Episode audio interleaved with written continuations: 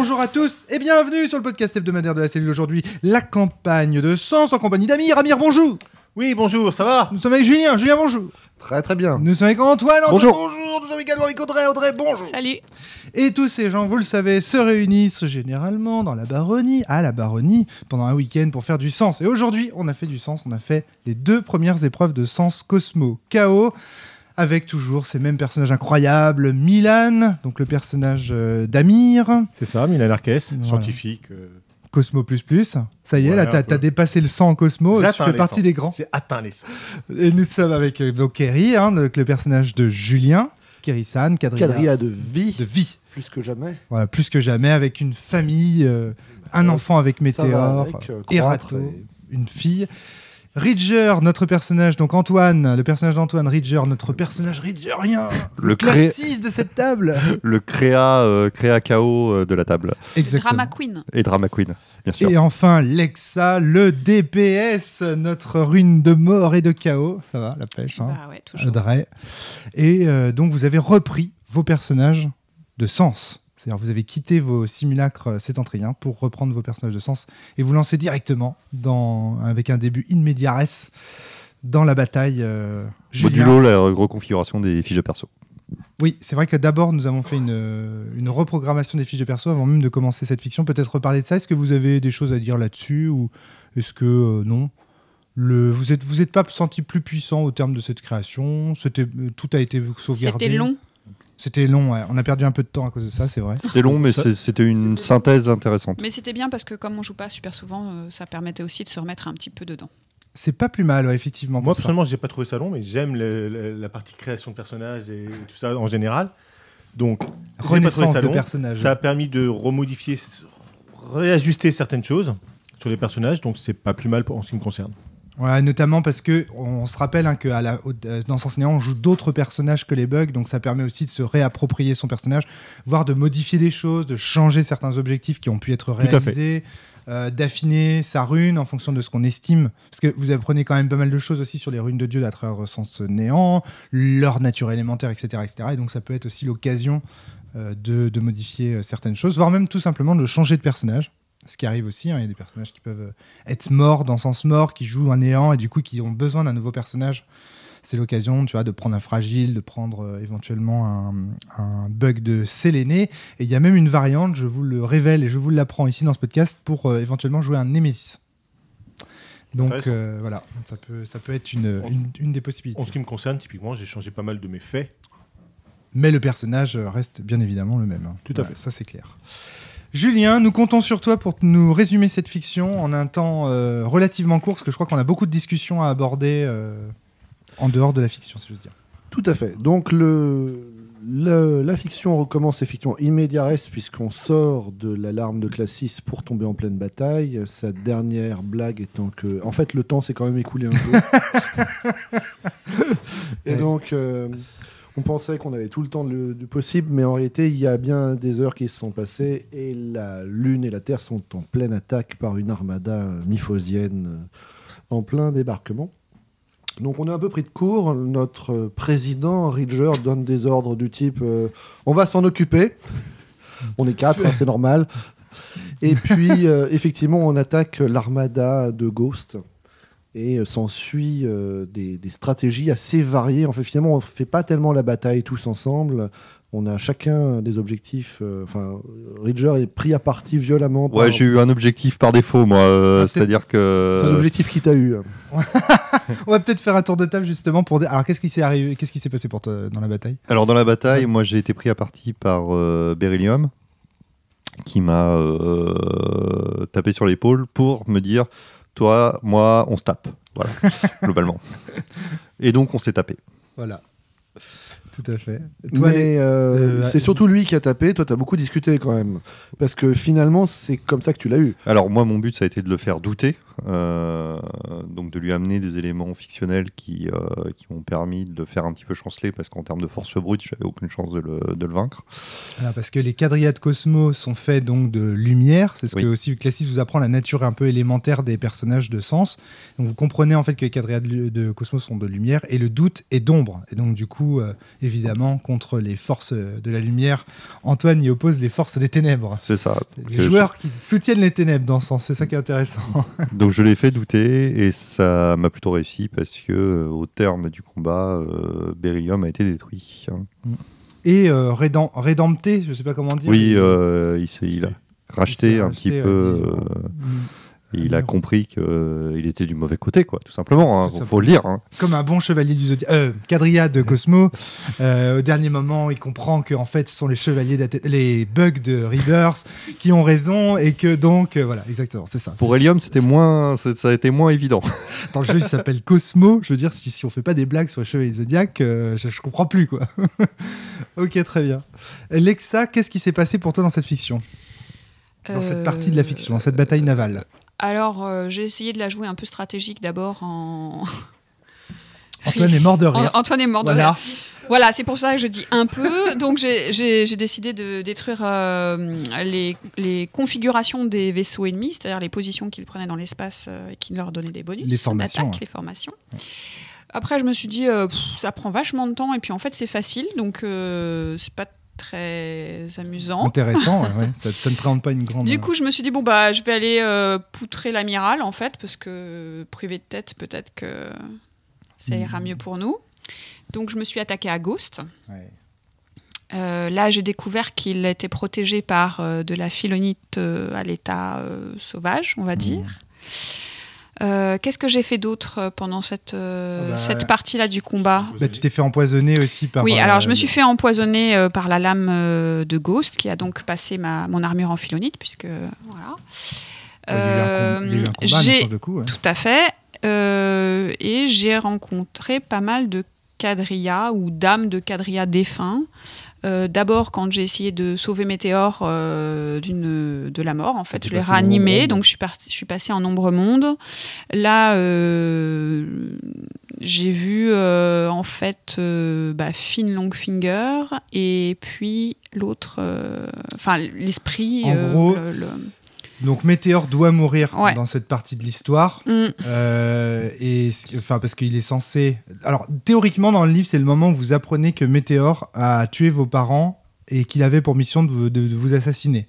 Donc Ah c'est oui, c'était le, drôle ça. le quadrilla. Alors que bon, vous vous le saviez déjà en fait Météor vous en avez, vous l'avez appris grâce à la relation qu'il entretenait avec euh, Kirin. Moi, j'ai fait un enfant avec lui, alors bon. Voilà c'est ça. ouais. ouais. Il y a des.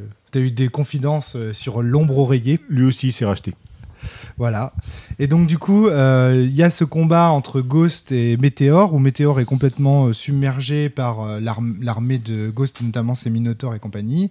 Donc, les, qui- les Minotaurs qui sont des robots. Donc, qui il sont- meurt. Voilà, donc il meurt. Et En tu fait- vas le chercher en enfer. en fait, je vais le il chercher passe- en enfer, ouais. c'est ça que tu Techniquement, fais. techniquement il fuit dans l'ombre monde et il est tué par, Par Helium. Helium. Exactement. Mais c'est comme ça dans le bouquin aussi. Il passe, en fait, alors qu'il est euh, à l'agonie dans le monde réel, il passe dans l'ombre monde et c'est Helium qui l'achève. Euh, et donc, du coup, tu, le tu retrouves son corps dans l'ombre monde, parce qu'évidemment, dans l'ombre monde, le quadrilla ne subit pas le choc, le choc ontologique. Et donc, euh, du coup, euh, tu retrouves son corps et tu as, je te, enfin, tu prends une chance de le réanimer en allant carrément euh, le chercher en enfer. Je trouvais cette scène extraordinaire, pas Pendant- du tout prévue dans le bouquin. Pendant que je m'occupe de Helium. pour, Pendant que toi, tu es en train euh, d'occuper Helium. ouais. Mais bon, euh, en train de perdre contre Helium, on peut le Oui, dire. Mais bon, c'est une façon de l'occuper que de me prendre des coups, quoi. Et donc j'affronte euh, Brasier et, euh, Je tire Météor de et l'enfer. je tire Météor de l'enfer, je le ramène. Je suis quand même pas mal affaibli par le, par le poison. Euh, je règle son compte à Ghost en l'assimilant. Voilà, j'ai décidé de le manger d'une certaine manière. Euh, Ça, c'est un des pouvoirs de ton armure, en fait, de récupérer. euh, Ouais, plus ou moins, ouais, ouais, ouais. C'est ça, de c'est un des récupérer, effets. en ouais. fait, sur toi, les... la philonite ou les âmes. euh, Ouais. t'as- t'as- ouais, c'est un- Mais Je l'absorbe en fait.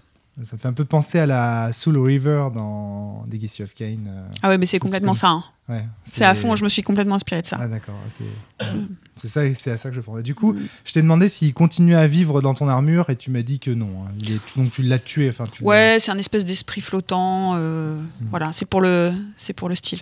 Ok. Euh, Amir, durant cette euh, bataille, euh, Julien, tu voulais faut- reprendre la parole juste en seconde Oui.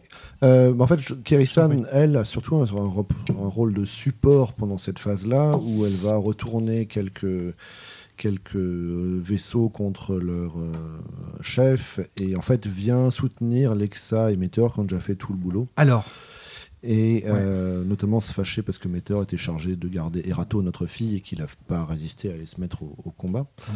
Euh, mais du coup, cette partie-là, je n'ai pas grand-chose à raconter. Alors que Milan, lui, fait le choix de partir loin de cette scène où on reste tous les trois pour City. au- autre, une autre raison. Alors Milan. Oui, ben moi, alors, comment se passe euh, déjà cette, petite scène sur ce combat? Je, Comme tout le monde euh, est allé faire son truc, je me retrouve seul face à toutes les unités, euh, les petites unités Tous les chasseurs, c'est clair. Et à un moment donné, il a sept chasseurs au cul. Il est Donc- tout seul, tout le monde est parti. Donc, boum, boum, boum. je me prends la moitié de mes BM euh, sur, le, sur cette action-là. Je fais, ok, je vais pas rester longtemps comme ça. J'essaie de faire. euh, de les contrôler, de les diriger un petit peu pour les tromper, histoire qu'ils se détruisent les uns les autres. Mais j'a- mais j'apprends en prenant. en hackant un peu leur communication que. Lithium Helium Je ne sais plus. Lithium. Lithium est à Aqua City pour euh, capturer Azilis. Donc j'informe mes, mes compagnons et je leur dis que j'y vais. Donc je me retrouve euh, très rapidement à Aqua City parce qu'on n'est pas très loin. Et en duel avec Lithium. ok. Et pff, en duel. Excusez-moi, j'ai soufflé sur le micro. C'est pas vraiment un duel, je veux dire. je me retrouve là, je cherche Azilis, je me. je Dans me- la toile de Lithium, on va dire. Voilà, je me prends un coup, je, je sais pas ce qui m'arrive. Quand, je Attention à ton micro, Amir. Ouais. quand je regarde, il y a le dragon Mars qui me, qui, me donne un autre coup. Oui. Dans l'équipe de Ridger, on appelle ça occuper l'ennemi. Oui, ah oui, oui, c'est ça. ça, ouais. voilà. C'est Voilà. ça. C'est la façon classe de dire se faire poutrer par un quadrillage. J'occupe Lithium pendant qu'Azilis se fait enlever. C'est pas super bien stra- stratégiquement ça, mais bon, voilà, ça se passe comme ça Ouais. et je perds connaissance. Euh, donc euh, Lithium, enfin je me réveille, Lithium est devant moi, tout le- toute la population qui essayait de s'enfuir euh, quand j'étais encore réveillé euh, semble être morte. Ouais, ça c'est. Donc il y a une discussion avec Lithium euh, qui essaie de me ramener, ramener du côté de Miphos, on va dire. Ils, Ouais. ont, ils ont- ils ont raison et tout ça. Bon, j'hésite. Ça, je l'ai peut-être pas joué, mais je l'ai pas bien joué, mais j'hésite à rentrer dans son jeu, à me laisser convaincre. Enfin, moi, Amir, en tout cas, j'hésite à faire ça. Finalement, je décide que non. Et donc, euh, je lui réponds par la négative, et au final, euh, il me laisse partir, même s'il me donne quelques informations. Que là, tout de suite, comme ça, je ne sais plus euh, ce que c'est. D'accord, ouais. Très bien.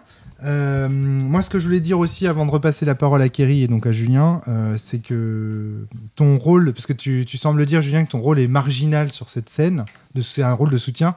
Mais si tu n'avais pas été là pour euh, défendre euh, les positions des vaisseaux et tout ça, j'aurais beaucoup plus insisté sur la force du nombre dans toutes les batailles, que ce soit dans la bataille avec Beryllium ou dans, le combat contre Ghost. Alors que toi, j'estimais que comme tu occupais en fait, et notamment à un moment donné, tu sauves la vie. euh, clairement, le, fait que tu, que tu déroutes, en fait, que tu prends le contrôle des vaisseaux et tu déroutes, tu changes les plans et tout ça, tu sauves, tu sauves en fait indirectement la vie de tes camarades. euh, J'espère il y a plusieurs moments où je te fais comprendre que si tu n'avais pas fait ça, ce serait mort. Quoi. Non, non, mais j'ai eu des choses à faire Voilà. tout le temps et je prends l'impression d'avoir été utile. D'accord. Mais je n'ai pas touché au, au plot, au- au- au- aux, révélations, etc. C'était une scène de bataille assez classique où j'ai joué la quadrilla de vie.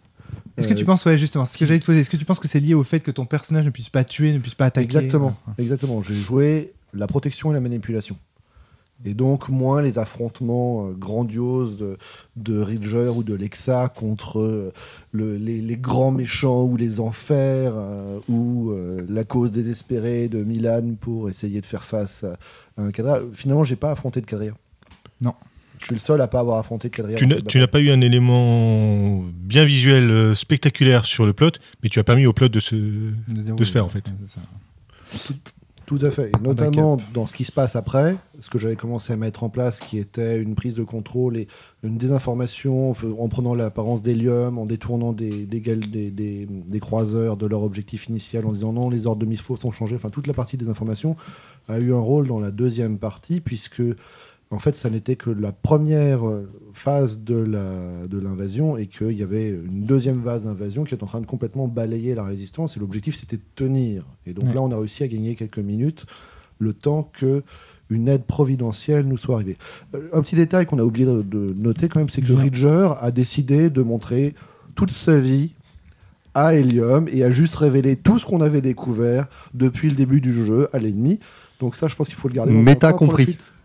Ça, Oui. j'ai pas, j'ai pas, j'ai pas compris pourquoi t'as fait ça. J'avoue que c'est un, c'est quand même une énorme prise de risque. euh. C'était en fait, c'était du donnant-donnant. C'était le, le fait que, comme j'avais lu, euh, j'avais fait une lecture sentimentale sur elle et que j'avais appris des choses, qu'elle l'avait, qu'elle s'en était rendu compte qu'elle l'avait un peu mal pris. Euh, mon idée, ça a été de dire, bah écoute, euh, moi j'ai pas de problème à te partager, euh, Oh, te par- te t'as partager entendu la même chose. Ton micro est en train de nous lâcher. T'as pas de problème avec l'idée de nous partager, de partager la même chose. C'est ton micro est en train de lâcher. euh, je sais pas ce qui se passe. C'est fou contact. Ok, Ouais. Donc euh, tu voulais lui partager quelque chose en échange? c'est ça. De ce que j'avais fait, en fait, c'était plus euh, une forme d'excuse, en fait, qui se, qui, qui porte, enfin, qui, qui était pas, euh, qui était pas clairement donnée, quoi. Toi, tu te sens coupable et nous, on perd nos informations stratégiques. Ah, vraiment Hmm. Et donc j'ai euh, utilisé un point d'immersion pour, euh, pour en plus lui donner les renseignements que j'avais moi en tant que joueur, en plus des, euh, en plus des, renseignements, euh, des renseignements de mon personnage. Hmm. Intéressant. Je pense que les maîtres de sens sont ouais, tous en train de s'étrangler dans cette seconde. Non, c'est permis, hein, euh, parce que dans Cosmo, tu peux, tu peux donner des informations qui appartiennent euh, à Antoine, donc au joueur de, de Ridger, à Ridger. Et à, condition que ce soit pas spectaculaire. C'est-à-dire qu'il faut que ça reste dans les clous de la fiction et que ce soit cohérent. Le truc, c'est que moi, en tant que meneur de jeu, je savais absolument pas comment faire réagir euh, Helium à, ces données. Je savais pas. Il n'y a, a- a pas de vraie consigne. Je sais pas comment les quadrillas de Cosmo peuvent réagir à une telle, à une, à une telle stimulation. Je sais pas. Audrey, tu voulais ajouter quelque chose? Ouais, je pense que Ridger est un mauvais chef. Je pense qu'il faut qu'on, je pense qu'il faut qu'on remplace Ridger. Ouais. C'est un mauvais stratège. Même pas sur l'oreiller, il, de- il se fout à poil lui et il nous fout tous à poil en plus. Quelqu'un a suggéré que Milan prenne la place de Ridger. Pourquoi pas? Moi, je vous avais dit hein, que c'était une mauvaise idée depuis le départ. Euh, vous n'avez pas voulu l'entendre. euh. Il aura fallu deux campagnes pour que tu démontres ton point. Effectivement. Euh, donc, fin de la bataille spatiale, qu'est-ce qui se passe? Fin de la bataille spatiale grâce à l'aide providentielle euh, des euh, hirondelles, des Némésis, sachant que de notre, dans l'infiltration, on avait réussi à faire à alléger l'attaque planétaire euh, de, de Miphos et que le président Ridger avait ordonné à ten- de tenir les positions plutôt que d'attaquer. Hmm. Et, les, Et de fuir, non À un moment donné, tu leur dis. de euh, se quand tu- replier, quoi. Bah, je leur dis surtout de récupérer les survivants pour, euh, pour essayer de les sauver et d'abandonner Aqua City. Quoi. Ouais, c'est ça. C'était ça mon, mon plan. Et donc, à ce moment-là, arrivent les hirondelles, donc des Némésis, ces créatures de philonite où on a transféré des esprits humains, métallites, De métallite. euh, d'esprits humains dans des animaux, euh, qui arrivent extrêmement efficaces et qui mettent un peu l'armée de Miphos en déroute. Et Complètement. ce qui permet de récupérer le convoi qui cherchait à exfiltrer euh, Azilis, et il nous emmène hors, euh, un peu hors du système solaire, pour, en tout cas hors des grandes routes, pour trouver une grande porte de des sétentriesques. Une porte de transfert et sétentriesque, Yes. j'aime bien.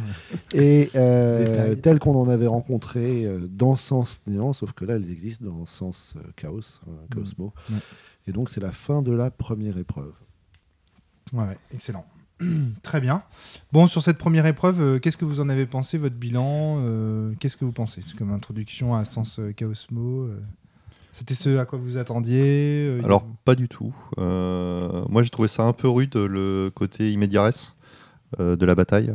Euh, parce que je m'attendais vraiment à- après le marathon sans néant qu'on venait d'avoir et la grosse bataille qui, les deux grosses batailles qu'on avait eues dans Sens Néant, c'est-à-dire la bataille dans la fiction, euh, avec la fin du monde de, du monde de Néant, plus la bataille euh, contre Classis Aiguilleur. ouais. en tant qu'aigu- qu'aiguilleur, je m'attendais pas à ce qu'on se retape une bataille euh, tout de suite, Direct après. ouais. direct après, et j'attendais vraiment un moment où euh, Puis se débriefer, quoi. c'est ça, on, on se pose quoi. Et, et ce côté euh, immédiat moi m'a beaucoup surpris, et j'ai même eu du mal à me mettre dedans.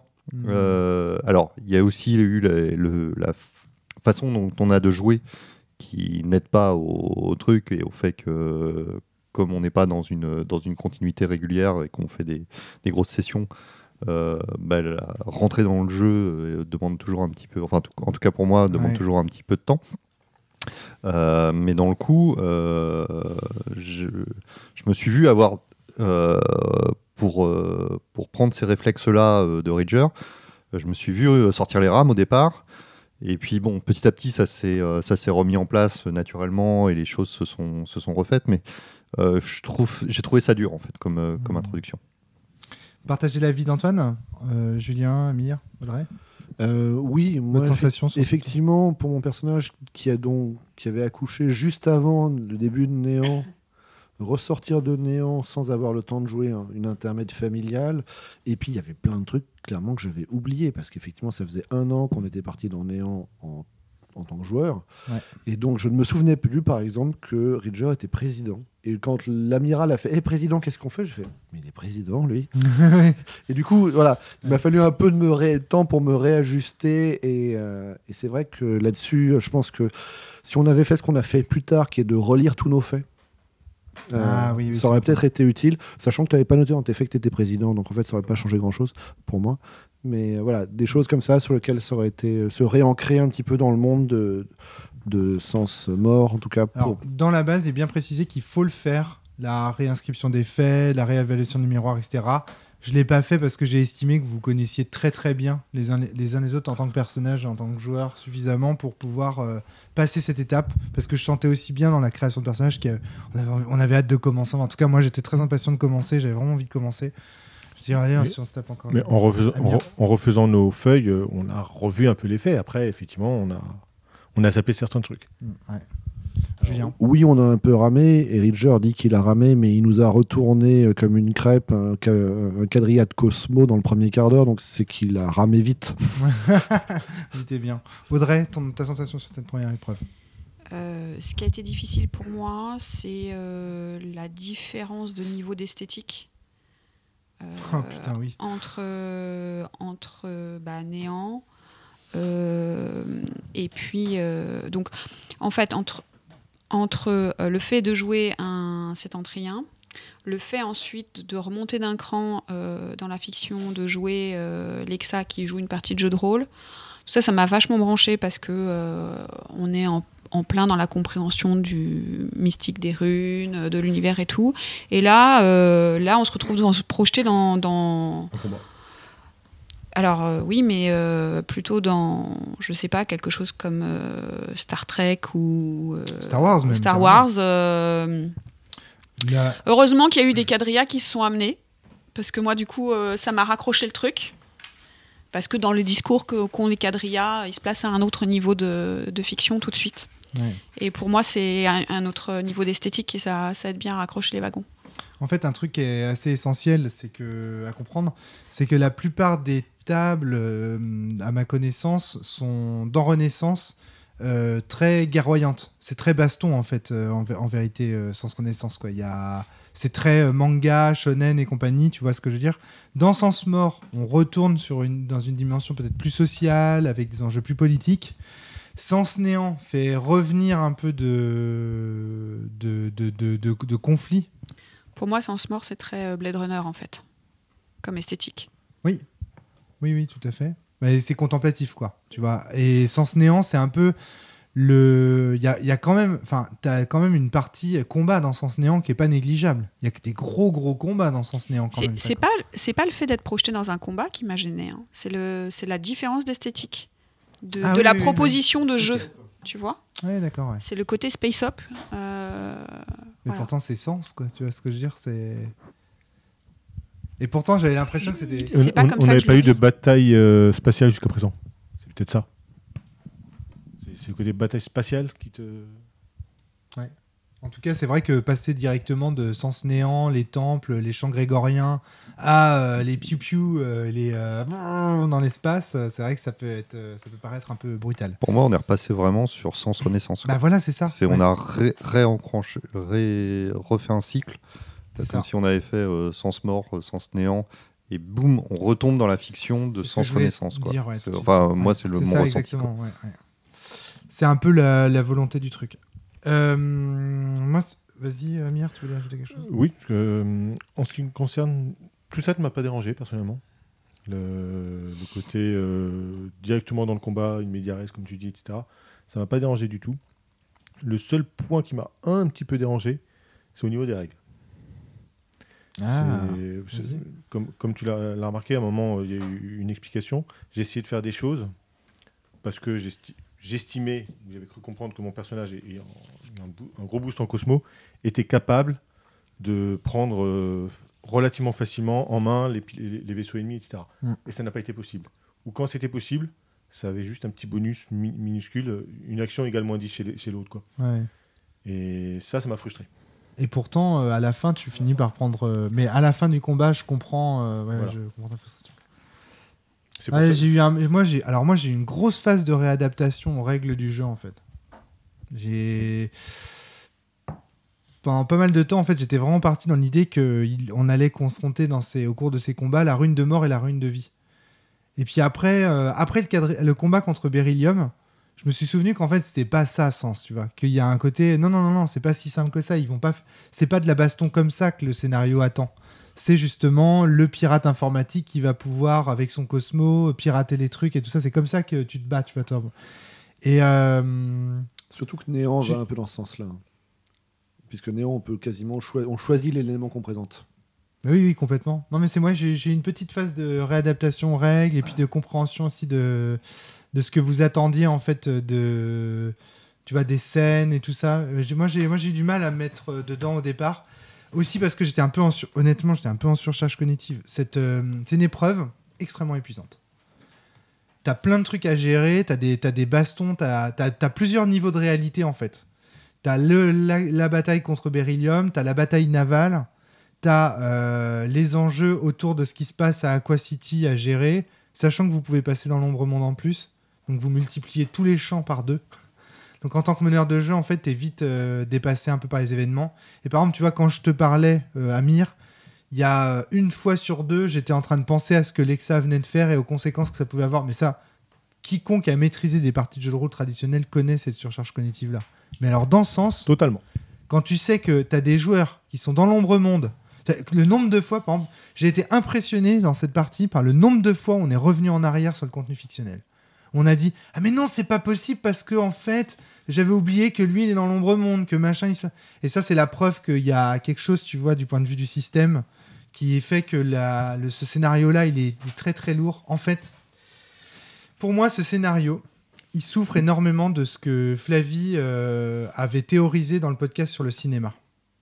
Pour moi, en fait, ce, ce, ce début de scénar, il ressemble énormément à l'introduction de Star Wars 3, le film Star Wars 3, où euh, Obi-Wan et Anakin sont dans l'espace autour de Coruscant, et où en fait, euh, on commence par un début in media res directement par une grosse baston. euh. L'idée, en fait, c'est de faire, de, faire comprendre que sans Cosmo Chaos, c'est la fin de quelque chose. C'est en même temps que c'est le début de Renaissance, c'est aussi la- les bugs sont tout puissants. Ils débarquent en pleine bataille spatiale, ils font tout péter. Enfin, je veux dire, vous, c'est vrai, vous avez défoncé l'armada de Ghost quand même. Enfin, à quatre vaisseaux, vous avez, vous avez tout ruiné, quoi. Mais ça, ça fonctionne bien au cinéma. Ça fonctionnerait bien éventuellement dans un jeu vidéo. Mais en jeu de rôle, c'est très lourd dingue. Enfin, c'est très lourd en, termes de système à prendre en main, etc., etc. Tu vas avoir des maîtres de jeu qui sont ultra motivés, ultra. Tu vois, je pense un mec que tu mets un mec comme Maxime, des gens comme Jérôme et tout sur des, sur des scènes comme ça, ils vont pouvoir gérer quoi. Mais euh, moi, euh, moi, moi, par exemple, c'est des trucs, euh, maintenant, je suis plus trop capable. Quand j'étais jeune, étudiant, machin, je faisais ça, mais aux petits oignons et tout, je te faisais du Saint Seiya et tout. On jouait pendant 12 heures d'affilée, on affrontait tous les dieux de l'Olympe, quoi. Mais là, aujourd'hui, je pense que c'est plus difficile à jouer pour moi. Julien. Je pense que sur ce type de, ba- de, de, de scène-là, c'est très important de ne pas respecter un découpage chronologique précis. C'est-à-dire qu'il peut y avoir beaucoup de choses qui se passent en quelques secondes et puis beaucoup de choses qui se passent en cinq minutes et que ça fasse un une ronde pour chacun en fait. Hmm. Et ça, je trouve que ça a fonctionné plutôt pas mal. C'est-à-dire qu'il y avait une discussion entre Beryllium et Ridger qui durait trois rounds. Et en fait, en trois rounds, on faisait complètement autre chose. Il y avait deux échanges de tirs. Enfin, là-dessus, de, de le faire vraiment cinématique d'une certaine manière. Alors, ce que tu appelles euh, une discussion, c'est au moment où elle essaie de me tuer, c'est ça? Euh, Beryllium, oui. Mais tu as eu le temps de discuter, tu as eu le temps d'intensifier, tu as eu le temps Ouais. de. Chaque intensification, tu gagnais une minute de parole, quoi. C'était pas. Oui, mais c'est l'esthétique de sens qui fait ça. Oui, tout à fait. Mais ça, c'est- ça permet, moi, je trouve au contact, la scène, moi, je me suis bien représenté comme une scène de film avec des petites incohérences de temps, mais c'était pas grave. D'accord. Euh, on y va sur la deuxième épreuve. Vous traversez le portail. Donc on traverse le, le- le portail et on tombe sur Galahad, c'est-à-dire dans un espace qui n'existe pas, qui est un peu le trou noir du centre de la galaxie, où il n'y a pas d'ombre monde, est suspendu au-dessus d'un cube de sens énorme. Dans, dans, le, dans le puits gravitationnel, une cité reliée par le cube, au cube par des, par Des chaînes. Une cité de philonites, je passe, euh, on va le découvrir au fur et à mesure, où euh, l'impossible d'une certaine manière se produit. Et qui est la base occupée depuis plusieurs centaines d'années par des némésis, c'est-à-dire... Ces euh, fameux êtres humains dans des corps d'animaux de métallite. Voilà. Donc, concrètement, visuellement, un Némésis, euh, ça peut être un chat, ça peut être un chien, ça peut être un lion, ça peut être euh, un oiseau, une souris, etc., etc. Mais ils ont des corps de métallite qui peuvent modeler pour euh, devenir humanoïdes.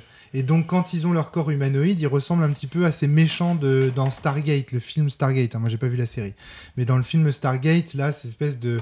En fait, ils ressemblent à des dieux égyptiens, tu vois, avec des corps euh, humanoïdes et des têtes euh, d'animaux, euh, etc., etc.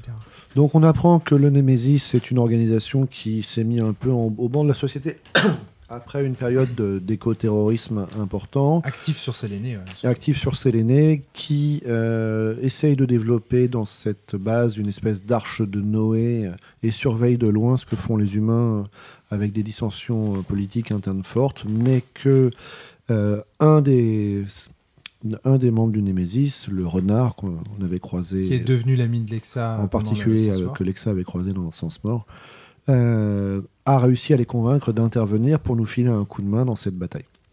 On est assez vite conduit, euh, dans, tout en analysant un petit peu la base qui nous entoure, vers leur chef, qui est un lion, euh, qui était un personnage, était un humain qui s'appelait Williamson, et qui répond euh, en échange d'informations sur la philonite et sur euh, ce qu'on a vécu, un certain nombre d'informations qui nous permet de revivre un petit peu la vie euh, du début du Némésis, sa proximité avec Stentor Cadria, donc le père de Miphos Cadria, et donc tout ce qui s'est passé un peu avant la naissance euh, de Miphos et dans la jeunesse de Miphos. Il se trouve que c'est aussi le parrain de Miphos, et à travers des lectures sentimentales plus tard, on apprendra qu'il en était beaucoup d'affection pour Miphos. Mm.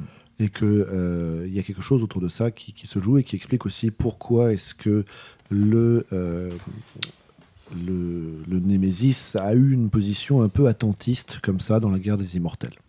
Et, co- et combien ça lui. euh, Enfin, c'était. Enfin, ouais. Enfin, combien c'était. Ça a dû être difficile aussi pour le renard de convaincre. euh, de le convaincre d'intervenir. Mais je pense que le fait que vous soyez euh, capable d'user de la philonite grâce au personnage d'Amir, donc Milan, qui commence maintenant à complètement maîtriser l'outil. euh, philonite, en fait, euh, ça, doit jouer pour beaucoup aussi, parce que lui, il a intérêt à inviter des gens qui savent manier la philonite, parce que toute sa base est faite de philonite et qu'il ne sait absolument pas en réalité la nature du trône sur lequel il est assis. C'est ça qui est. Euh, on apprend à ce propos beaucoup d'informations effectivement sur la philonite, comment c'est lié à Mars, à une molécule, enfin à un élément ex- La métallite, la métallite, La métallite, oui. La métallite, comment c'est lié à Mars, au, à l'alef fer, qui est un élément qui n'existe pas dans le tableau périodique de Mendeleïev, et euh, à son utilisation pour créer des espèces de cellules souches euh, biomécaniques La perle, on appelle ça. développées par, euh, développées par Stentor Cadria, euh, puis réutilisées massivement. On apprend comment Williamson, en fait, a simplement rajouté la possibilité de transférer un esprit d'un corps à un autre. Ça, à travers ces travaux Simplement, c'est c'est et pareil qu'il est-. Et qu'il est aussi à l'origine de Dreamster, c'est-à-dire ces, ces cuves de, de rêves euh, artificiels qui, ont, qui occupaient un, quar- quartier entier de la Lune. Euh, et puis il nous raconte donc un petit peu euh, sa vie. On parle et- aussi du poison qu'a réussi à inventer Miphos et qui a permis de tuer Chrysaor Orion, qui est L'apopstase. l'apopstase. Qui est en fait un, un poison qui liquéfie euh, littéralement euh, la, la métallite. Parce que les cellules de métallite euh, n'ont donc pas de, méca- de mécanisme, euh, ne sont pas programmées pour mourir, en fait, tout simplement. Et ce, l'apopstase permet de réactiver, en fait, euh, la, le désir de mort euh, chez ces cellules, en fait, en quelque sorte, en tout cas le programme qui les fait mourir. Et donc, il peut faire mourir comme ça, auto- automatiquement, euh, liquéfier littéralement la, la, la métallite. Donc ça veut dire que potentiellement toutes les créatures d'Emésis, qui sont donc des, des êtres euh, faits eux aussi de métallite, sont euh, potentiellement tuables comme ça par Miphos. Ce qui joue aussi peut-être dans les craintes du lion et dans l'utilité de se rapprocher un peu de la résistance. En même temps, c'est à double tranchant parce que je pense Et il est d'ailleurs extrêmement intéressé par le fait de récupérer les restes de Chrysaor Orion, puisque effectivement toutes sont. Alors ça, non, c'est Renban. C'est le personnage de... D'accord. Tu confonds avec euh, Renban, le, nouvel administrateur de Sydney, qui a fait une obsession sur la récupération du corps de... dans- C'est Ok. pas le lion qui vous a parlé de ça.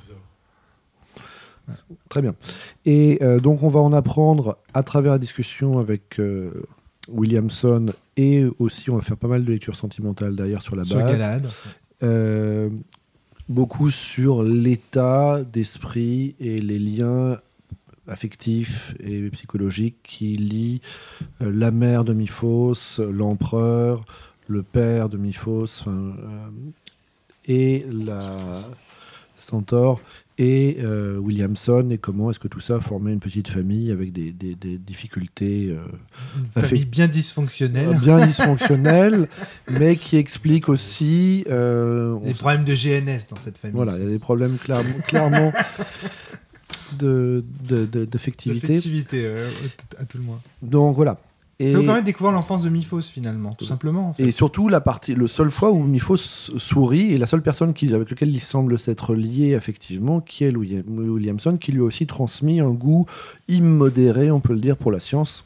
Ouais, c'est vrai. Mais l- à la suite des. Et ensuite, il y avoir toute une partie recherche, ombre-monde et lecture sentimentale qui va nous amener à explorer beaucoup plus la métaphysique de la base. Euh, découvrir des, divergences entre l'ombre-monde et la réalité bien plus ancienne que ce qu'on pensait, parce qu'on pensait que les répercussions n'avaient commencé qu'avec notre, naissance. En fait, on, alors, on découvre que la base a été un- abandonnée dans l'ombre-monde 300 ans plus tôt. Et donc, euh, qu'il y a des répercussions qui remontent à bien avant. On a des informations. On sait que que l'ombre base a été visitée par euh, Hélium et lithium. l'hydrogène. Et hydrogène, pardon. Voilà. Euh, et puis en cherchant un petit peu, on découvre que un certain nombre de choses assez, assez choquantes. D'abord, euh, le... dans l'ombre monde, les Némésis sont partis sur une planète dans un autre système solaire, comme pour repeupler une nouvelle planète. Mais dans l'ombre monde, ils ont été effacés. C'est-à-dire que c'est Milan qui découvre qu'il y a des bugs. Alors qu'est-ce que ça veut dire Voilà, Bravo, bravo, quelle découverte Il y a des bugs dans le sens Non. euh, qu'il y a des erreurs de reprogrammation. Mais donc, il est possible de reprogrammer euh, le Cosmo, Cosmo Rebirth, enfin l'ombre monde. Euh, on découvre euh, aussi que, euh, Miphos est mort. que, Dans Mipho- l'ombre monde. que Dans Ombre l'ombre Ombre est mort. On découvre que euh, hélium et hydrogène avaient éventuellement, surtout avait l'intention de faire un putsch éventuellement sur Miphos s'il devenait trop puissant. Enfin, beaucoup de choses se révèlent qui font que c'est pas euh, évident. Dans le même temps, on découvre aussi que Milan serait capable de prendre le contrôle de la base et éventuellement de la faire plus ou moins monter ou descendre dans le puits gravitationnel jusqu'à permettre de jouer sur la distorsion temporelle pour pouvoir nous gagner des années quand il se passe quelques minutes. Voilà, en fait, l'idée c'est de l'accélérer, en fait, d'accélérer la rotation de la base pour que, euh, grâce aux éléments de la relativité euh, générale, la vitesse dans la base soit telle que le temps entre guillemets, parce que c'est relativement à ce qui se passe sur Terre, s'écoule moins vite dans la base que sur Terre. Plus exactement, que vous puissiez passer beaucoup de temps dans la base et en ressortir et qu'il ne se soit pas passé énormément de temps euh, sur la Terre. Euh, On apprend aussi que euh, donc le- la planète lointaine, c'est Keplerion. Donc c'est, et on apprend que. Attendez, je suis en train de me dire que c'est l'inverse dans la relativité. On s'est complètement planté là-dessus. C'est l'inverse dans la relativité générale. Plus En fait, tu- sinon, c'est pas grave, on s'en servira comme piège pour attirer les, les Ouais, ouais, ouais, quadrillas et les ralentir. en fait, je suis en train de me dire qu'on a, on a bugué là. C'est pas plus tu vas vite et plus euh, le temps relatif. C'est plus le temps, euh, plus le temps passe vite chez, pour les autres. Tant que la convention est la même à la table, après, euh, on s'en fout. Oui, on s'en fout. On peut dire, on peut dire. En gros, euh, tu trouves une astuce de Cosmo pour que le temps s'écoule moins vite dans la base. Soit c'est plus bas, soit c'est plus haut. Mais Oui, oui, oui. oui, oui. Après, le, but c'est ça. Euh, Ah oui, et on a aussi appris que Williamson souhaite travailler sur un organisme capable d'avoir tous les sens, tous les sens des animaux. On en a appris un peu plus sur la métaphysique, enfin, en tout cas sur les croyances du Némésis. Et éventuellement, euh, on pourrait imaginer s'en servir comme, de corps comme, pour, comme, comme corps pour Asilis. Voilà. Tout ça, ça nous a amené un certain nombre de discussions et de réflexions sur euh, qu'est-ce qui s'était passé et quelle était la chronologie des, des, des 200 ans qui suivent. Il y a euh, aussi un-. Il y a aussi un événement dont tu n'as pas parlé qui, euh, qui, moi, me semble important, qui est le fait que dans la fiction de Néant, mon personnage, a, euh, on a vu un cube géant apparaître dans le, dans le ciel, et que mon personnage de euh, Sens Sens Né- néant, ouais. de Sens Néant à l'époque, Bulle, euh, a attaqué euh, ce cube géant de toutes ses forces de manière à créer une marque euh, dessus, quoi. sur ce cube. Ouais, il avait marqué son territoire.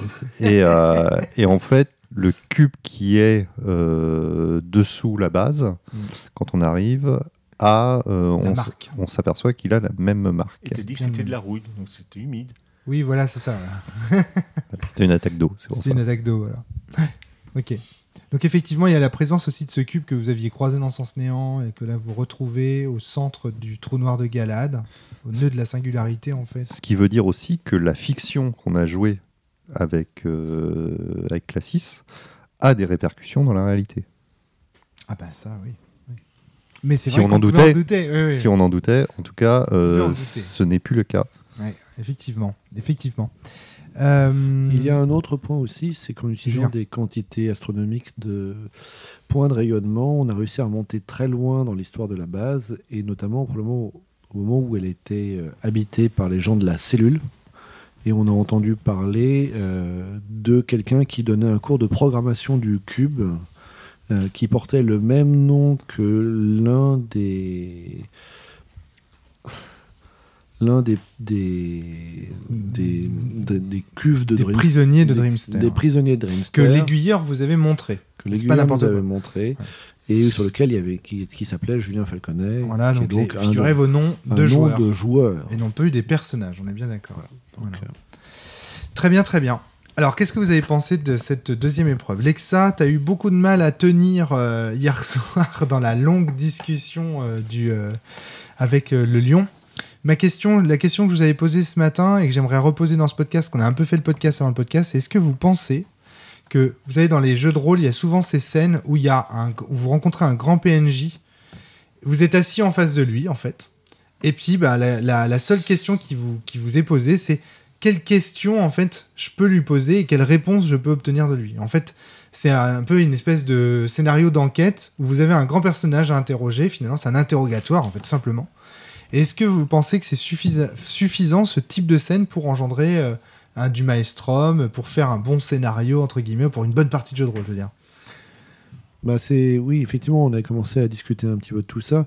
C'est vrai que le danger d'arriver vers de- devant un personnage qui contient qui détient un peu toutes les réponses aux questions qu'on se pose juste depuis 15 sessions, c'est que euh, et qui est bienveillant et donc qui est prêt à nous les résoudre, c'est que de se retrouver à avoir une lecture pendant une heure de tous les secrets, Euh, le bout- le- littéralement la lecture du livre quoi. Ouais. Euh, et ça, c'est vrai qu'en termes d'expérience ludique, c'est souvent un peu compliqué, c'est facile de décrocher.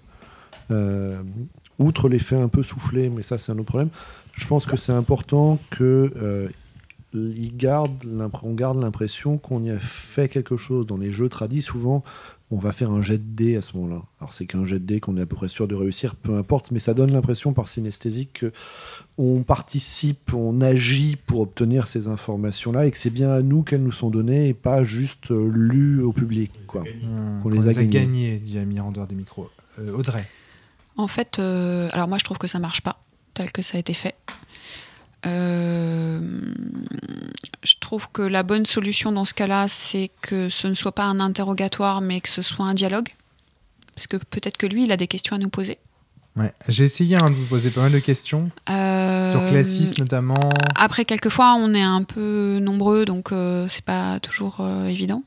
Tu vois, enfin, on, joue quatre personnages, euh, t'es tout seul pour poser des questions, et souvent, tu, le, le personnage, euh, le PNJ pose des questions, mais il les pose au groupe, il les pose pas à quelqu'un en particulier.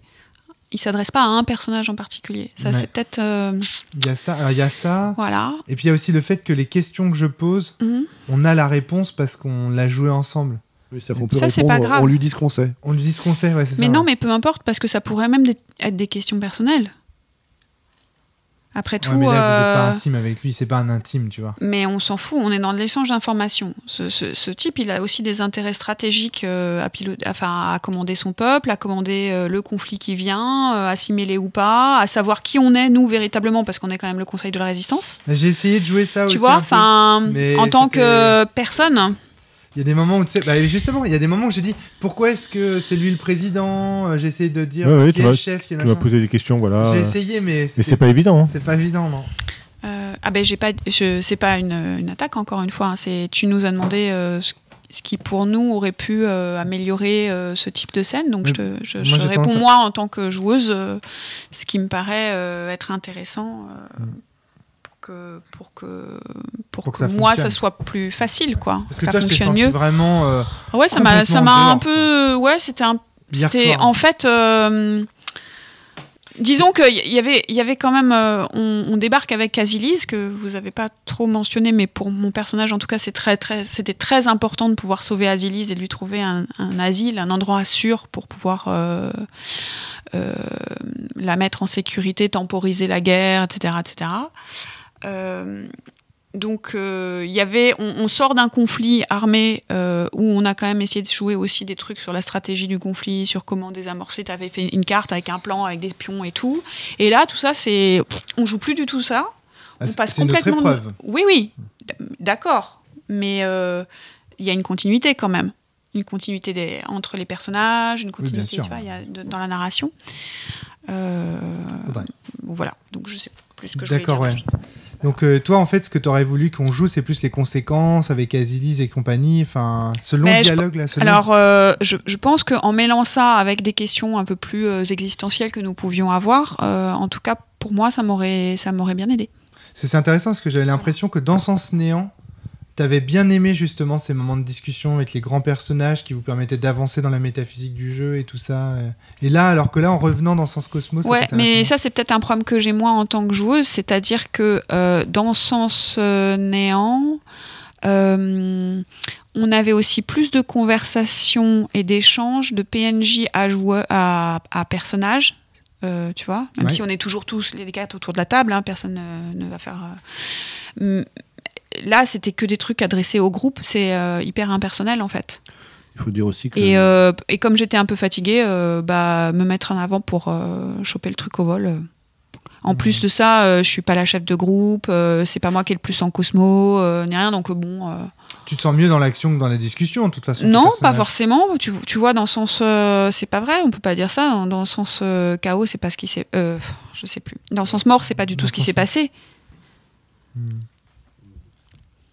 Ouais. J'ai eu des rapports personnels euh, avec Wilfried, j'ai eu des, Non, rapports personnels avec Finn, avec les, avec, euh, avec euh, l'aiguilleur, euh, etc. Donc, euh, mais là, j'ai trouvé que c'était plus difficile. Bon, alors évidemment, je suis arrivée fatiguée aussi, hein, donc ça, c'est clair que ça aide pas du tout. euh. voilà. Mmh, mmh.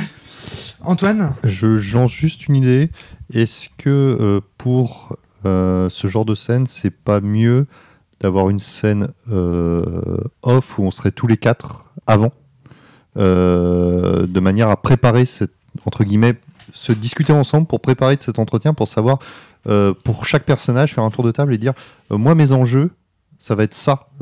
Et moi, mes enjeux, ça va être ça. Et se dire, bah, comme ça, on prépare un petit peu ce qu'on a envie de lui dire et quels sont pour nos personnages euh, chacun les enjeux. Mais là, comme on est arrivé dans la base et pouf, tout de suite, on est parti euh, à, cette, à cette présentation, peut-être qu'une temporisation, Alors là, je ne sais pas. alors là, je suis désolé, mais c'est pas vrai.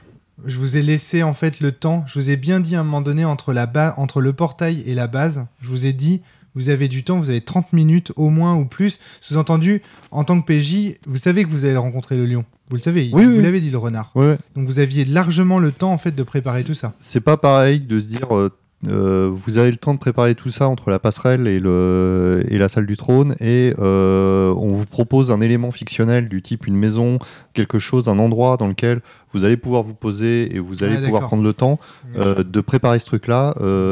Là, on, on était toujours. C'est- mon ressenti hein, dans, la, dans la prolongation de l'action en fait. Il n'y a pas une seule fois au cours de ces- cette, par- cette partie, ces deux épreuves, où, euh, donc ce week-end, on a pu, euh, où on a joué le, la cohésion de groupe, les échanges de groupe. Pas, pas une fois, en fait. Ouais, mais c'est pas ma faute. Mais c'est la faute de personne. Je Hein. m'en fous, c'est pas ma faute. C'est-à-dire que moi, à plusieurs moments, j'ai proposé, j'ai proposé en fait euh, des, des scènes et tout ça. Là, là, c'est en fait, c'est parce que je pense que vous étiez aussi intéressé par l'enquête en fait. Je pense Donc, qu'il euh, je pense qu'il y, a- il y a plusieurs facteurs qui se, qui se nouent. Euh, sur la question de cette scène-là, pour finir de répondre là-dessus, moi j'ai eu le même effet avec, euh, avec Williamson que j'avais eu avec Classis pendant Néant quand il nous parlait. C'est que d'un seul coup, il y a des informations qu'on aurait pu avoir beaucoup plus distillées et sur lesquelles on avait eu beaucoup de mais il vaut mieux et qu'on aurait. on- Oui, et- des choses qu'il vaut mieux ignorer des choses qu'il vaut mieux ignorer jusqu'à l'épreuve 4. et qu'on aurait pu et qu'on aurait pu savoir et euh, qui aurait pu être beaucoup plus distillé. Donc je pense que si je m'assurais, je ferais attention à ces deux scènes-là pour distiller davantage les trucs et que donc au moment où on rencontre la personne, il y a que que les informations qui fassent clé de voûte qui Hmm. manquent. Qui, d'un coup, Pourquoi ça a été fait ou toi le sens derrière certaines actions ou derrière, derrière Après, faut que ça reste cohérent aussi. ouais. Tout à fait.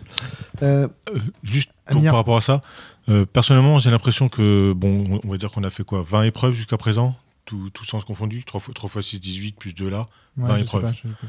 Il y a, euh, je sais pas combien de centaines d'informations possibles. Il, il, il, il en a distillé beaucoup, mais il y a tellement d'informations dans, dans ce sens que, et de contre-informations et de fake news limite, que c'est compliqué quoi. Audrey, opine du chef. Oui, mais par exemple, le fait que de le... quand on a entendu parler de Dreamsters, on aurait pu glisser sur le fait que tiens, c'était un certain Williamson qui Je, avait. te- je vous l'ai dit. Oui, oui, oui, on je le vous savait. l'ai dit. Je vous l'ai On dit. l'a on l'a- on l'a su à les sens mort.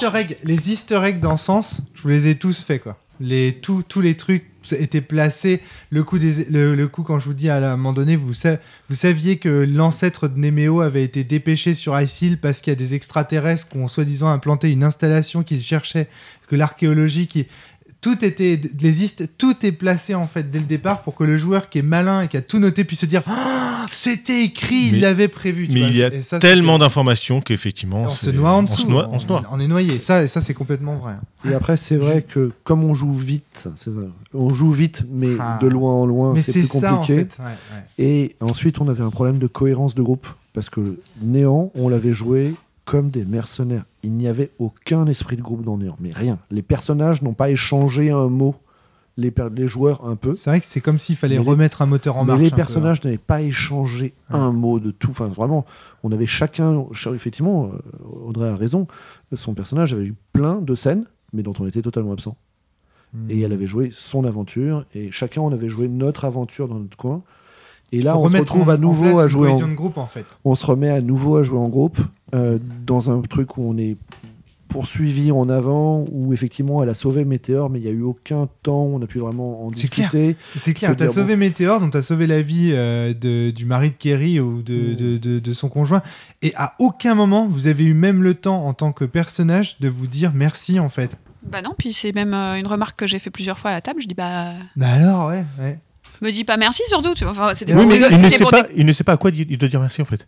Bah, tu lui as pas dit ce qui s'était Je passé. l'ai pas vu, moi, je suis arrivé après. Bah, je- Mais tu vois, ça me prouve qu'il n'y a parce pas le que- temps. bah, parce que peut-être que Météor. Enfin oui, j'ai pensé Mais que Météor l'avait le dit, mais où vous avez pas pris le temps de le faire. Tout à fait. C'est ça le truc. C'est pour ça que je dis, j'y suis pour rien. Parce, Mais- que- parce qu'à vous écouter seulement, on pourrait croire que c'est de la faute du scénario ou de la faute de ma maîtrise. Mais en fait, en réalité, je vous ai laissé le temps, mais vous avez préféré faire autre je, chose. je- je lève le souci. Je ne, je ne présume pas de, Ah non, de qui bien, doit résoudre le problème ou Voilà, de. euh, Voilà, je. Non, c'est pas pour toi je dis je- je je, juste que, partie. je dis juste que moi, ça m'a vraiment pas aidé. Voilà. Ah bah ça c'est sûr. D'autant plus pour euh, toi qui a euh, qui, qui met euh, de l'importance en fait aux relations interpersonnelles dans le groupe et tout ça. Quoi. Et, et effectivement, on n'a pas pris le temps parce que, Amir. en fait, on a six mois qui, qui- qui ont suivi et on n'a toujours pas pris le temps de, de faire cette discussion de base. c'est génial. Euh, Il y a aussi un, un goût pour les belles scènes que tu as et qui sont des scènes à deux. Et tu l'as dit d'ailleurs, les quadrillants, on peut les affronter qu'en duel. Oui. Ce qui fait que on est tous en groupe, groupe en formation serrée et il y a un quadrilla qui débarque et qui arrache euh, Ridger au groupe. Et il y a une scène dans laquelle on ne peut pas intervenir. Il est carrément parti à l'autre bout de l'armada dans un vaisseau. Et du coup, on peut pas intervenir là-dessus. Il va se passer 3-4 rounds pendant lesquels on attend. Ouais. Et où Ridger va vivre quelque chose. Tu vois, il y a aussi des effets de jeu qui nous séparent dans Et là, je vous parle de la deuxième épreuve. Tout ça, je suis d'accord pour la première épreuve. Oui, mais je, je- je- je- là, c'est vrai que c'est écrit comme ça, tu vois. Parce que le but, c'est de remettre en fait chaque personnage en valeur. De montrer comme, comme vous êtes des héros en fait, même individuellement. Pas uniquement en groupe en fait. Et c'est là que l'esprit de groupe revient. C'est peut-être là, les... Ah bah ouais. là le truc, c'est que. C'est- C'est pas propre au jeu de rôle. Enfin, c'est pas bien pour du jeu de rôle, ça. Il aurait c'était peut-être le coup justement de remettre le groupe au centre de l'histoire parce que sur Et- Néant, et oui. alors Ouais. sur notre partie de Néant, hein, je dis pas que c'est euh, quelque chose de, de général, mais sur notre partie de Néant, comme disait Julien, effectivement, on avait des personnages individuels et d'autant plus que moi je- sur Néant, j'avais un personnage qui n'était pas clivant, comme je peux l'avoir sur euh, sur euh, la Sens, fiction de sens.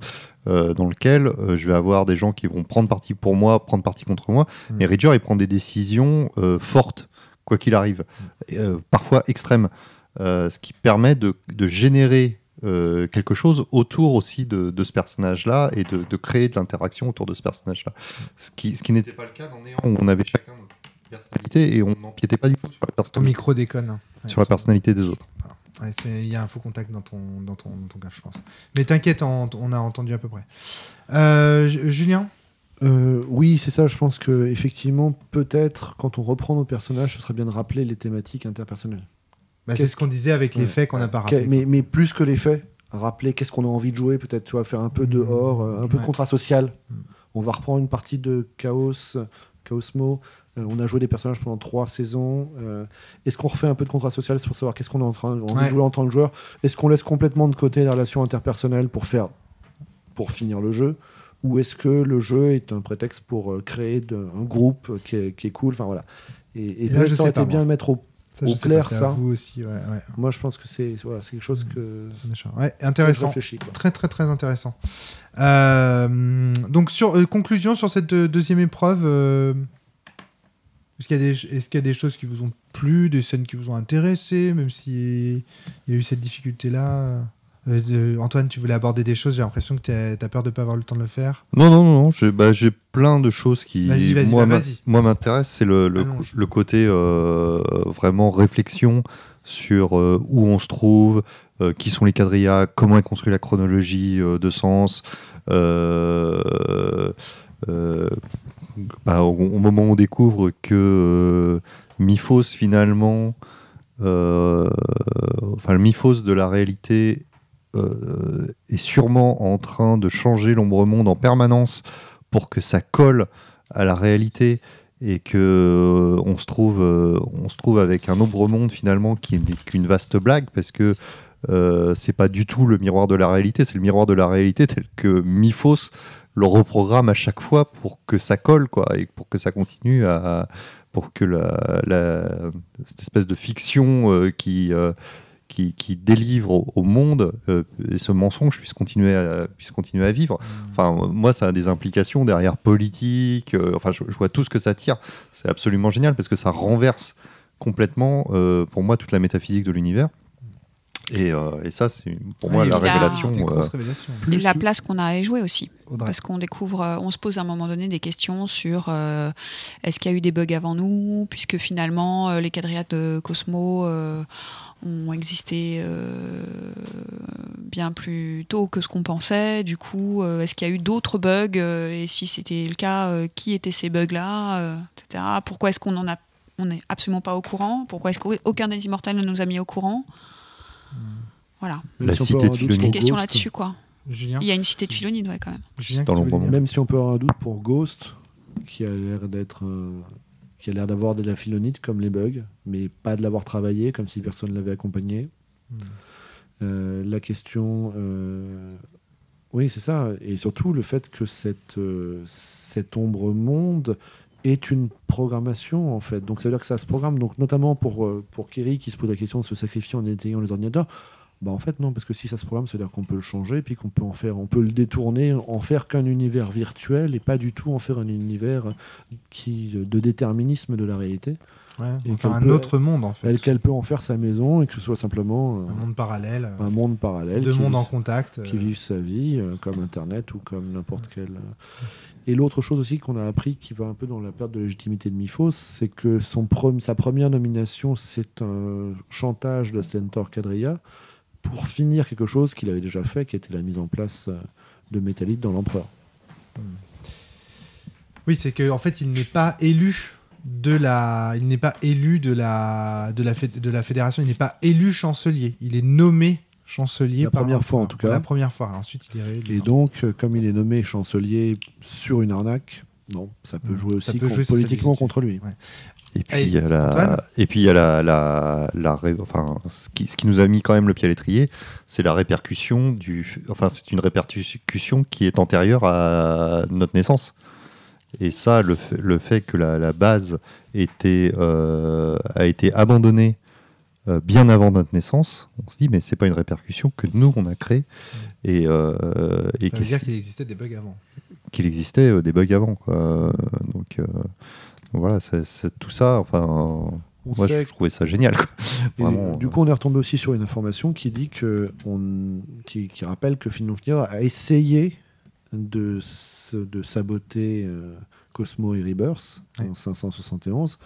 Et comme par hasard, dans les répercussions qu'on trouve, c'est euh, globalement un siècle après.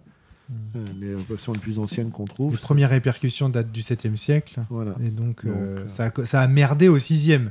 Ça, il y a quelque chose qui. à la fin du 6e siècle, on va dire. Ça pourrait coïncider. euh, euh, voilà. Vous, êtes, euh, vous, êtes- vous semblez pressé par le temps. Il nous reste combien de temps là? 20 minutes? 10. 10 minutes? Ok, maximum, maximum, Diodray.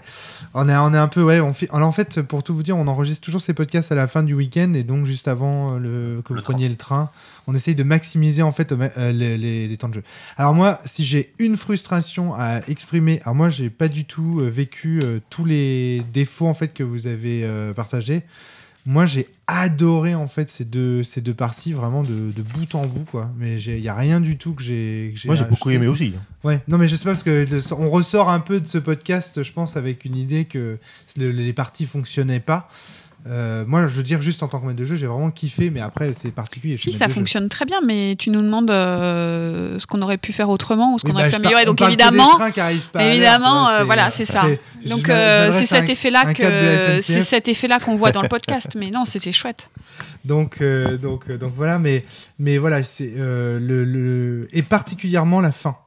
Moi, j'ai adoré en fait le- la deuxième moitié de la seconde épreuve, où vraiment vous êtes lancé en fait dans les hypothèses, dans les Ah bah, théories, où oui. c'est reparti en fait euh, dans le sens en train de se poser des questions. Le défaut de ça, c'est qu'on sent bien que ce sont les joueurs qui enquêtent plus que les personnages. Et donc on revient sur le défaut que soulignait euh, Audrey, c'est que du coup, bah, on joue pas les personnages en fait. On se joue nous-mêmes, Audrey, Antoine, Julien, Amir, qui utilisons nos personnages comme des simulacres, tiens non, pour découvrir en fait les secrets qui sont contenus dans. Donc l'enquête concerne les joueurs, mais pas. Et ça, c'est des réflexions qu'on s'était déjà faites dans oui, Néant. oui et non, parce que au fond, on est, on est juste un niveau de réalité au-dessus. hein. Ça, euh, ça- on reste les joueurs des personnages, c'est les bien, personnages. bien qui sûr, bien sûr. Non, non, bien sûr. ouais. Julien. Alors moi, il y a autre chose, c'est que euh, il y a une, euh, pour l'ancrage de mon personnage dans le monde, les relations avec les PNJ sont centraux. Or, tout le conseil de résistance a été, a été balayé. Euh, une grosse partie de, du clair de lune a été balayée. Euh, J'ai regardé un peu la liste des PNJ qui me restaient en contact et je suis sec. Ouais. Euh, que... Et j'essaye de développer un peu l'histoire avec euh, Erato et, Parce que le but, c'est de développer les relations entre et, en fait. et Météor, mais je vois que ça bouffe du temps sur le temps de jeu du, du groupe de joueurs. Et du coup, effectivement, euh, il y a, il manque, ça manque un petit peu de d'essence pour, euh, pour ça. Alors, il y a Alexa qui a retrouvé euh, le, le renard, et ça c'est cool, mais ça la sort plus du groupe qu'autre chose, d'une certaine manière. Hum, euh, Audrey, tu, tu confirmes ça? Euh, alors, euh, oui, ça aurait dû, mais comme je l'ai pas joué, euh, Oui, tu l'as pas non. joué, donc, Bah, ouais. non, p- pour les raisons évoquées plus tôt aussi. Donc là, il y a la question effectivement de remettre de l'enjeu de personnage. Et, euh, et c'est vrai que comme on était beaucoup dominé par l'action, en fait, on n'a pas eu le temps. Moi, en tant que maître de jeu, mon objectif, en fait, c'est d'atteindre des scènes où ce sont les joueurs qui, à travers des simulacres, enquêtent. Tu vois, c'est ça le truc, c'est qu'il y a une, euh, convergence là, euh, que, qui, qui est en fait au cœur de mes attentes à moi en tant que meneur. Tu vois, qui vont du coup et qui semblent sans doute en contradiction avec le fait d'être en immersion dans un personnage qui a des relations interpersonnelles, etc. Donc c'est pour ça que moi je suis assez pour effectivement que la prochaine fois on essaye de revoir un peu le contrat social en se disant ok quelle scène on accorde à l'enquête autour de l'univers de sens et la métaphysique de sens, combien de temps on se donne? Et combien de temps on se donne aussi pour jouer les personnages avec tout ça? Sachant qu'en plus, je peux vous dire que dans les scénarios, les parties à venir, euh, les personnages vont être vraiment vont reprendre un peu d'importance par rapport aux joueurs. C'est que là, on arrive sur une cité qui est extrêmement métaphysique. Il y a le cube, il y a la philonite, tous les ingrédients de la métaphysique de sens sont là, et donc c'est normal en fait que vous interrogez des questions métaphysiques dans l'épreuve 2. Si on prend l'épreuve 1, c'est de la c'est plutôt de la baston donc c'est tu vois là du coup l'épreuve 1 il y avait aucune interrogation métaphysique pour le coup sauf peut-être sur le comment on, tue les les quadrillettes Cosmo éventuellement où là il y a un peu de questionnement sur euh, mais franchement euh, voilà c'est c'est c'est c'est donc la prochaine épreuve je pense va relancer va remettre en selle euh, vos, vos personnages Moi, j'ai pu utiliser aucun de mes points d'expérience, par exemple. oui tout à fait ouais, j'ai eu ouais. aucun personnage sur lequel j'ai déjà mis Non, beaucoup dans dans le- les membres du groupe. Et en fait, j'ai mes points d'expérience qui s'accumulent, mais je peux pas les abs... J'ai essayé de trouver la souris, mais on m'a expliqué que c'était compliqué. Hmm. Et alors, j'ai choisi le mauvais, sans doute. Non, c'est pas ça, c'est que euh, j'avais pas préparé. J'aurais dû te préparer quelque chose, etc. J'avais pas assez préparé. Moi, de mon côté, je me suis dit, euh, pour les PNJ et tout ça, que je m'étais pas assez préparé. Je pense que je me préparerai mieux la prochaine fois. Enfin, du coup, je vois un peu mieux vos attentes aussi. J'avoue que hum, j'ai énormément de mal à cerner vos attentes en tant que joueur. En tant que maître de jeu, le maître de jeu de sens doit être au service des joueurs. Le problème, c'est que comme je vous connais pas non plus personnellement et qu'on peut pas vraiment en discuter dans l'intimité, bah, je suis désolé Audrey, mais on passe beaucoup plus de, on a beaucoup ensemble depuis qu'on se connaît, parce que je te vais faire la grimace. On a passé beaucoup plus de temps à jouer ensemble qu'à discuter ensemble, Audrey et Romaric, tu vois. Et puis, il n'y a pas les inter-aventures aussi. Et voilà, c'est ça. Et donc du coup, c'est beaucoup plus difficile pour moi de me dire, ok, qu'est-ce qu'elle attend Audrey d'une partie de sens, qu'est-ce qu'il attend Antoine d'une partie de sens, qu'est-ce qu'il attend Amir d'une partie de sens, qu'est-ce qu'il attend Julien je d'une pense partie de vraiment qu'un contrat social en début de Voilà, prochaine c'est séance. de ce gérer ça, ouais. ouais. Effectivement, effectivement. Plus de choix moraux. Bah t'inquiète, t'inquiète, ça vient. ça. Non, plus- mais c'est c'est ce qui- le, le choix moral, en fait, c'est- c'est euh, c'est aussi ce qui construit le personnage dans la fiction. Hmm. Plus de PNJ, je suis pas d'accord. oui, oui, il y en a, il y en aura aussi, mais. Et c'est ce qui va Moins de permettre. Chamorro, moins de PNJ. Ouais, qui- mais tu vois, en fait, c'est ça le problème, c'est que. Ouais, vas-y, excuse-moi. Antoine. Ouais, ouais, non, je disais, le- les, les choix moraux, c'est ce qui va permettre d'être clivant, en fait, et de, de prendre une mauvaise solution, enfin, une bonne ou une mauvaise solution, suivant le, personnage qu'on joue. Et c'est pleinement, et normalement, à ce, à ce niveau-là, c'est pas le joueur qui doit, qui doit s'impliquer, c'est pleinement le personnage qui va faire un choix moral et qui va être jugé par le biais de l'autre personnage. euh, qui va recevoir ce choix euh, qui va être fait. Ça, c'est vrai qu'on est devenu très peu jugeant. Nos personnages Ouais. sont très peu jugeants les uns des autres. C'est-à-dire qu'on sait que Ridger va faire n'importe quoi, mais qu'il va le faire bien. On sait que Lexa va faire des trucs dans, le- dans, dans son, dans son ombre, mais qu'elle va le faire bien. On sait que Kerry euh, va se prendre pour une diva, mais que ça changera pas grand-chose. On sait que Milan trouvera d'une manière ou d'une autre un, un- un truc génial pour résoudre euh, les situations qu'on n'a pas encore pensées. Et, Ouais, ouais. et du coup, en fait, on n'est pas jugeant, on est acceptant. Ouais, mais moi je trouve ça dommage de pas. Par exemple, euh, ça aurait pu donner une très belle scène si euh, on avait découvert ou si Ridger nous avait Ah, le raconté que. euh, pas. Que, euh, il Tchekhov. avait spilé tous nos, tous nos secrets et toutes nos découvertes à plusieurs niveaux de fiction auprès de Sabel, qui en plus on avait rien à foutre, ça n'a même pas marché. Ouais, mais Euh, En fait, j'ai la sensation. ça aurait fait une belle, Ouais. euh, tu vois, ça aurait fait une. euh, c'est c'est quand même le chef de la rébellion, quoi. Ouais, non, non, mais bien sûr, mais bien sûr. Mais moi, j'ai la sensation d'être un exposant en fait, dans, en tant que meneur de sens, c'est-à-dire de vous exposer en fait euh, le, le jeu et d'en oublier un petit peu finalement de vous faire jouer. Tu vois ce que je veux dire? C'est c'est ça le. Je sais pas si vous comprenez le truc. Et, et dans le sens. Et du coup, là, je- là, je me prends une claque. Je fais Ah ouais, en fait, c'est vrai qu'on peut pas se contenter uniquement de balancer du secret. C'est il faut aussi qu'on fait du jeu de rôle, bordel. C'est aussi il faut aussi qu'il y ait un rôle à jouer, tu vois. Et pour le coup. Euh, peut-être trop tiré sur la corde de ce côté. Moi, pense- ça me dérange pas forcément, mais c'est pas le même jeu, c'est tout, quoi. Ouais, ouais, je suis d'accord. Pardon, Antoine. Antoine, Antoine avait quelque chose à En, dire. En tu- cela, moi, ça, ça me fait aussi beaucoup penser aux premières épreuves de Sens Renaissance, où là, pour le coup, on avait des choix moraux. Et c'est même le, le tout début de Sens. C'est ça, quoi. C'est l'é- l'épreuve du poète. Euh, c'est vraiment, euh, c'est vraiment basé sur ces choix moraux-là. Et, euh, et qui vont définir après nos personnages, quoi. Julien, Alors, il y a un truc sur lequel on n'est pas très fort de toute façon, qui sont les points d'immersion. Mais moi, j'ai donné les points d'immersion comme joueur. Ah, vous étiez pas mal quand même. Non, mais j'ai donné partie, points d'immersion comme joueur. C'est-à-dire, j'ai dit, moi, je trouve ça cool ce que fait, mais je me suis jamais posé la question de qu'est-ce que mon personnage ressent par rapport à ce que fait Ridger. Ouais. Et en fait, si, si on pourrait rajouter un mécanisme de règle ou je sais pas quelque chose là, pour moi, c'est quelque chose auquel je réfléchis sur un système sur lequel je travaille, qui est prendre en compte la réaction, tu vois, le et comment tu réagis à ça, quoi. Mmh. Plus se poser entre nous la question et comment vous réagissez au fait que j'ai fait ça. C'est la question que posait Audrey en disant mais j'ai sauvé ton mec, tu m'as même pas dit merci. Hmm. Euh, et auquel j'au- j'aurais pu répondre mais je t'ai sauvé et je ne m'as pas dit merci parce que je me suis interposé aussi sur un, un coup fatal. Euh, donc voilà, il y a des choses comme ça où on se retrouve à, à oublier de se poser régulièrement la question ils font ça, comment je réagis? Comment je le ressens Ouais, Est-ce que je m'en fous et j'attends juste que les 18h soit fini pour que je puisse rentrer chez moi m'occuper de mon fils Ou est-ce que. euh, Voilà. Bon, après, je sais pas si vous avez senti la liberté en fait euh, de sens euh, Chaosmo là. Pas du tout. Si, si. Ah, si, énorme, énorme, Ouais. carrément. Par rapport à, à- aux autres sens qui sont beaucoup plus euh, linéaires. Alors, la première épreuve est évidemment linéaire avec la bataille spatiale, etc. Mais bon, vous avez énormément, même au sein de la bataille, il y a quand même beaucoup de liberté. Mais, euh, mais euh, La preuve, on n'a pas été ensemble.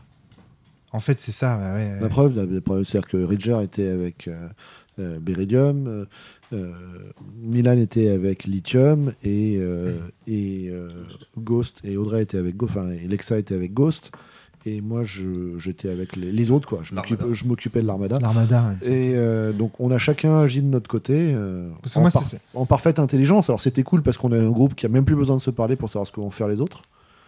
Mais euh, On se parle en permanence. Ouais, Oui, mais alors ça, on joue joueur. pas. On ne le joue pas. Ouais. Et c'était pas mal ce que tu nous avais imposé sur le plan en nous disant t'as pas le droit de le désigner du doigt, tu dois dire je vais sur le galion. Et, mais finalement, on n'a pas assez joué. Et c'est une question qu'on s'est souvent posée euh, vis-à-vis de Lexa. Qu'est-ce que tu nous dis de ce que tu de ce que as vu? Est-ce que tu as ta caméra branchée? Est-ce que Et je pense que ce serait bien que peut-être dans notre contrat social, on fixe Ouais, on ça.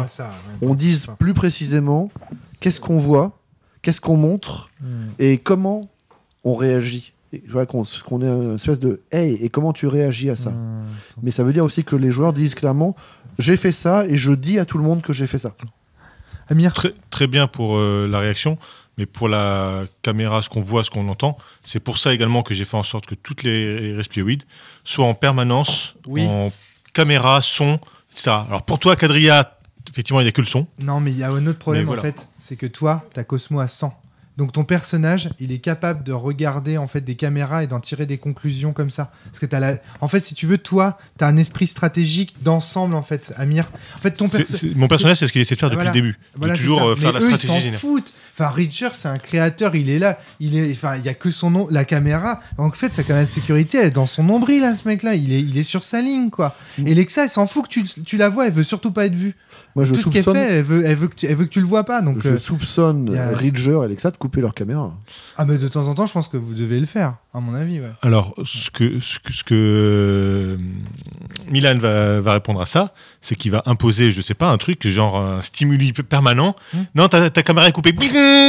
Ouais, mais on voit la différence si t'avais. Voilà, mais ça donne un aperçu de ce qui se passerait quand, enfin, ce qui se passera ou de ce qui se passerait si Milan ou quand Milan sera commandant. Voilà, c'est tout ce que j'ai à dire.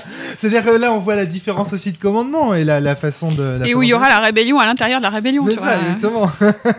ça va devenir le bordel comme à la Némésis. Quand, quand Voilà. Milan va devenir plus clivant que Ridger. C'est ça, exactement. Et ben on verra ça pour le prochain épisode. Allez, à très bientôt tout le monde. Portez-vous bien. Merci. Merci Milan, merci. Gros bisous. Julien, merci Antoine, merci, Merci à tous. très bientôt tout le monde. Portez-vous Merci bien. à tous, salut